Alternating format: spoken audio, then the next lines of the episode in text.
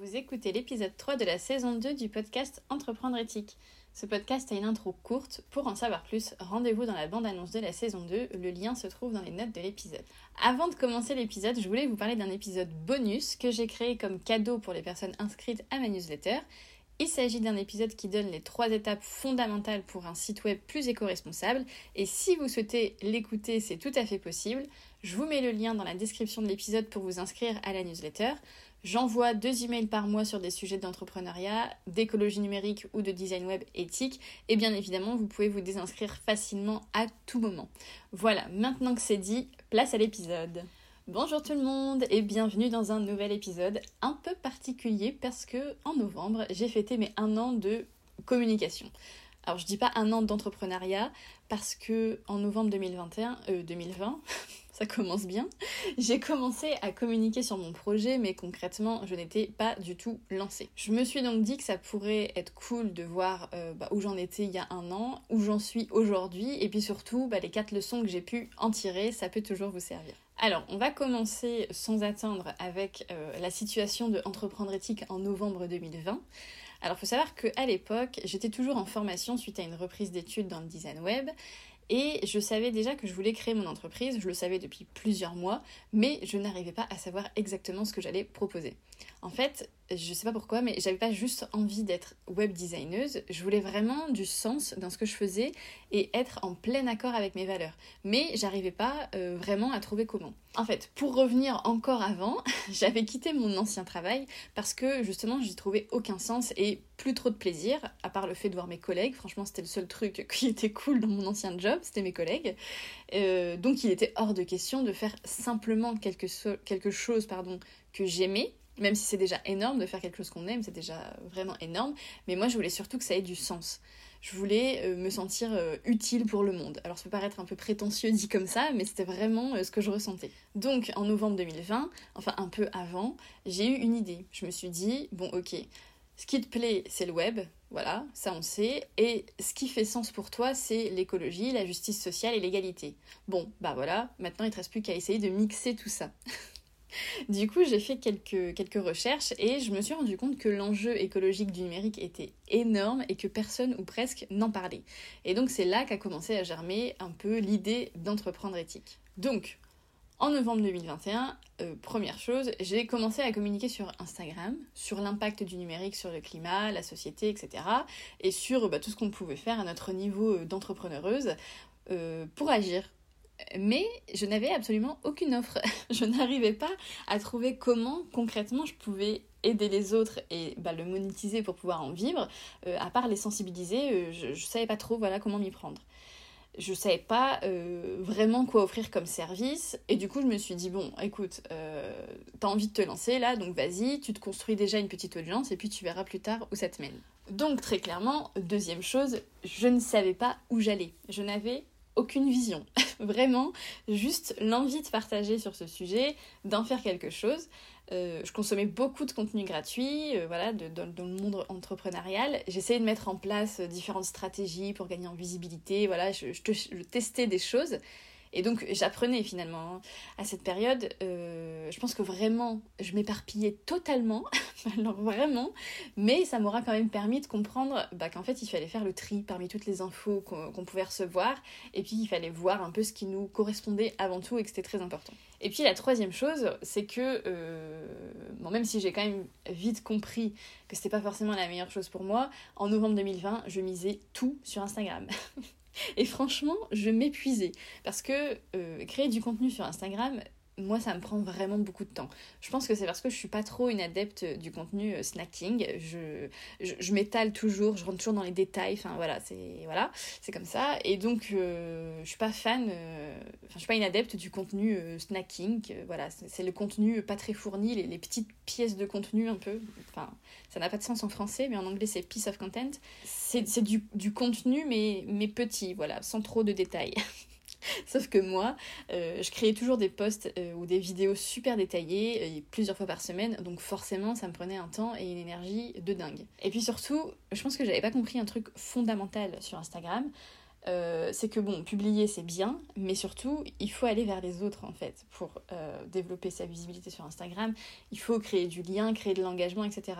Et moi, je restais un peu dans mon coin. Euh, je répondais à ceux qui venaient me parler et tout, c'était cool, mais voilà, c'est tout. Je, je faisais pas plus. Et c'est encore quelque chose que j'essaye de travailler aujourd'hui, mais clairement, c'est pas dans ma nature en fait d'aller vers les autres, donc j'y travaille, vous voyez, encore maintenant. Parce que, parce que vraiment, moi en soirée, voilà, euh, si je connais pas trop les gens, je vais. Enfin, je suis pas. Je pense qu'on. Je suis pas une personne timide, mais en tout cas, si euh, je connais, je suis dans un environnement que je connais pas trop, si on vient pas me parler, bah moi, je suis pas très douée pour euh, engager la conversation. Donc, bah, malheureusement, sur les réseaux sociaux, c'est pas vraiment comme ça que ça marche, et donc ça nécessite que, j'y travaille un peu. Ensuite, bah, si on parle maintenant d'entreprendre éthique aujourd'hui, bah, déjà, Maintenant, euh, d'un point de vue euh, de mes offres, euh, c'est beaucoup plus défini. En fait, au début d'entreprendre éthique, je pensais que je devais forcément faire un choix entre accompagnement ou service. Vous voyez, entre soit tu accompagnes les gens, tu fais du, coaching ou je sais pas quoi, soit tu fais de la prestation de service. Mais tu peux pas faire les deux. Je sais pas pourquoi j'avais cette idée. donc j'ai voulu tester un accompagnement individuel au départ. Et puis même si ça, en fait, même si ça s'est super bien passé avec ma, ma cliente et qu'elle était vraiment euh, géniale, bienveillante, enfin tout ce qu'il faut, j'ai réalisé que c'était, enfin ça me correspondait pas en fait. Ce, cette façon de, de, travailler, ce business model-là ne me correspondait pas. Donc je me suis dit bon bah voilà, t'as testé ça, c'est bien, c'est pas pour toi. Euh, ben maintenant je vais tester la prestation de service. Donc j'ai créé trois services autour de la conception de sites web et du graphisme que j'essaie de rendre euh, le plus éco-responsable et inclusif possible. Et ça, vous voyez, voilà, déjà ça me parle beaucoup plus, j'aime beaucoup plus. Déjà je pense parce qu'il y a un côté euh, créatif qui, me, qui me manquait clairement et donc là voilà, je, suis à fond dans la créativité et c'est trop bien. Mais aussi, je pense que c'est aussi parce qu'en fait c'est des projets euh, à court ou moyen terme. Et donc, en fait, je peux voir concrètement le résultat de mon travail. Et ça, c'est extrêmement satisfaisant. Je sais que dans mon ancien job, euh, on travaillait sur des projets à 2, 3, 4 ans. Et puis, en fait, euh, tu vois, entre le, le, moment où tu commençais le projet et le moment où vraiment, concrètement, le truc était en place, ça se trouve, t'étais même plus sur le même poste, en fait. C'était vraiment des énormes projets. Et du coup, j'avais l'impression de travailler un peu pour rien. Et là, là, je peux vraiment euh, voir mes projets prendre vie de A à Z et c'est vraiment super satisfaisant. Ensuite, euh, je pense que ce qui, voilà, aujourd'hui avec Entreprendre éthique, j'ai une, vision vraiment beaucoup plus claire de où je veux aller. Et puis là, en plus, particulièrement en ce moment, ça se, ça se dessine. Donc là, on est fin 2021. Euh, je sais pas si c'est la nouvelle année ou quoi que ce soit, mais en tout cas, vraiment ma vision s'éclaircit.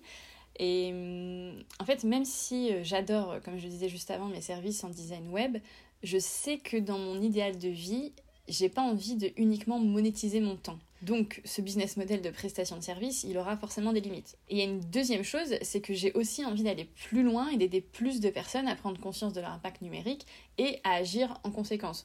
Donc, pour la prise de conscience, voilà, avec le podcast, Instagram et tout le contenu gratuit que je fais, ça m'aide à avoir euh, cet impact un peu plus grand. Mais vraiment, mais pour le côté, euh, voilà, pousser les, autres à, bah, à, passer à l'action. Euh, je travaille en ce moment sur un accompagnement euh, pour aider les entrepreneurs et entrepreneuses à rendre leur site web plus écologique. Donc j'ai vraiment pensé cet accompagnement en six étapes simples et concrètes. Et je pense que cet accompagnement me permettra de combler les deux objectifs euh, de vie dont je, voilà, dont je parlais avant. Donc ce, ce, business model qui n'est pas uniquement de vendre mon temps et euh, d'avoir un impact plus grand sur plus de personnes et de, de les pousser à passer à l'action. J'en profite du coup pour vous dire que si cet accompagnement pour rendre euh, votre site web plus écologique en six étapes simples et concrètes vous intéresse, même si c'est euh, que de loin, vous pouvez rester informé en rejoignant la liste email que j'ai créée pour ça. Donc, euh, pour rejoindre la liste email, vous pouvez aller sur l'adresse web entreprendre-éthique.fr slash liste. Donc, je vais mettre évidemment cette euh, adresse dans la description de l'épisode. Et euh, en rejoignant cette liste, vous pourrez du coup suivre les coulisses de la création de cet accompagnement et découvrir en avant-première le programme, ainsi que devenir testeur ou testeuse de ce programme à un tarif bien sûr préférentiel, puisque ce sera la version de test et ça devrait arriver très très vite. Je précise aussi que cet accompagnement, il est enfin, il sera possible de le suivre, que vous ayez déjà un site web ou que vous ayez envie de créer un site web. Les, deux cas fonctionneront. Et enfin, la, troisième euh, chose, voilà, que dans ma vision que j'ai euh, envie de, développer, là, que je suis en train de dessiner, c'est de pouvoir rendre accessibles les sites web éco-responsables à un maximum de monde et donc proposer un service plus accessible en termes de prix, parce que je sais que quand on démarre, investir 2, 3 ou 4 000 euros sur un site, c'est pas forcément possible. Donc, je réfléchis à une façon de rendre ça plus accessible euh, pour que ce soit euh, juste aussi en termes de rémunération pour moi, parce qu'évidemment, l'idée, c'est pas que, je travaille euh, gratuitement.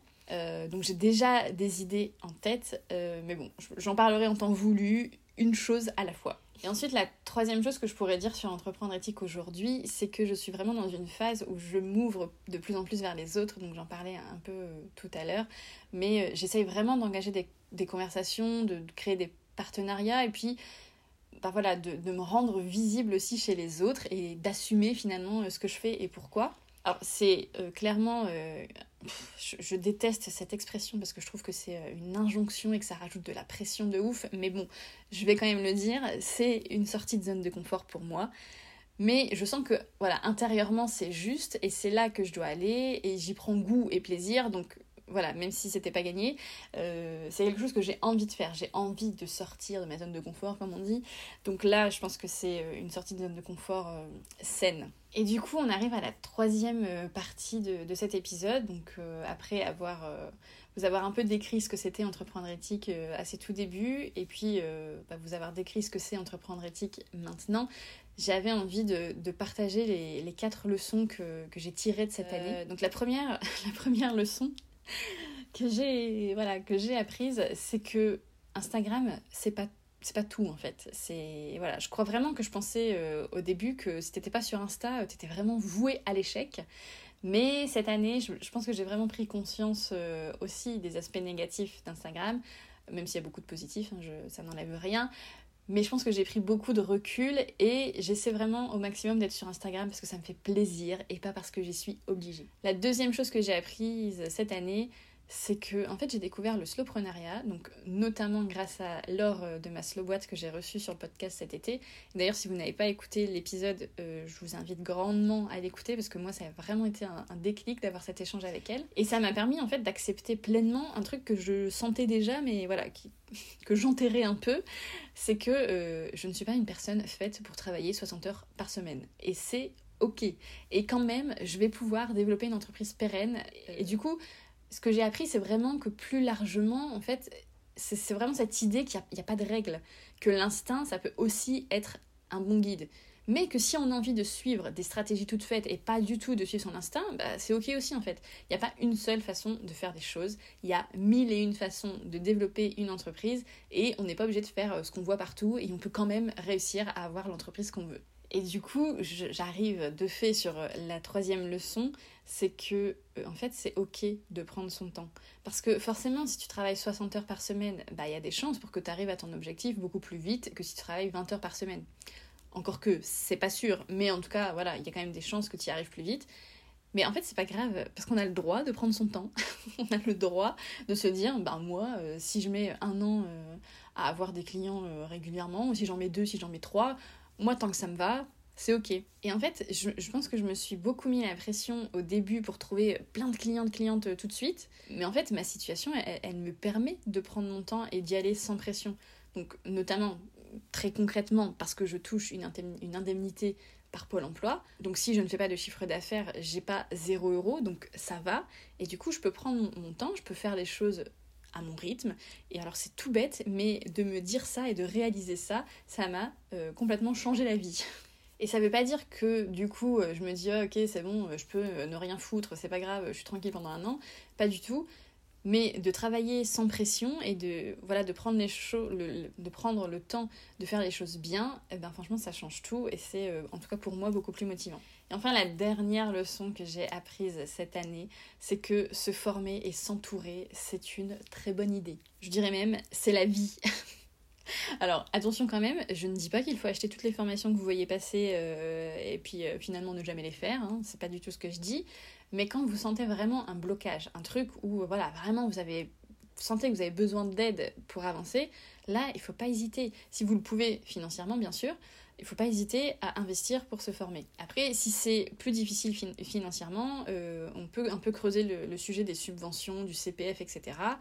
Euh, parce que se former, c'est quand même un gain en temps et en efficacité incroyable.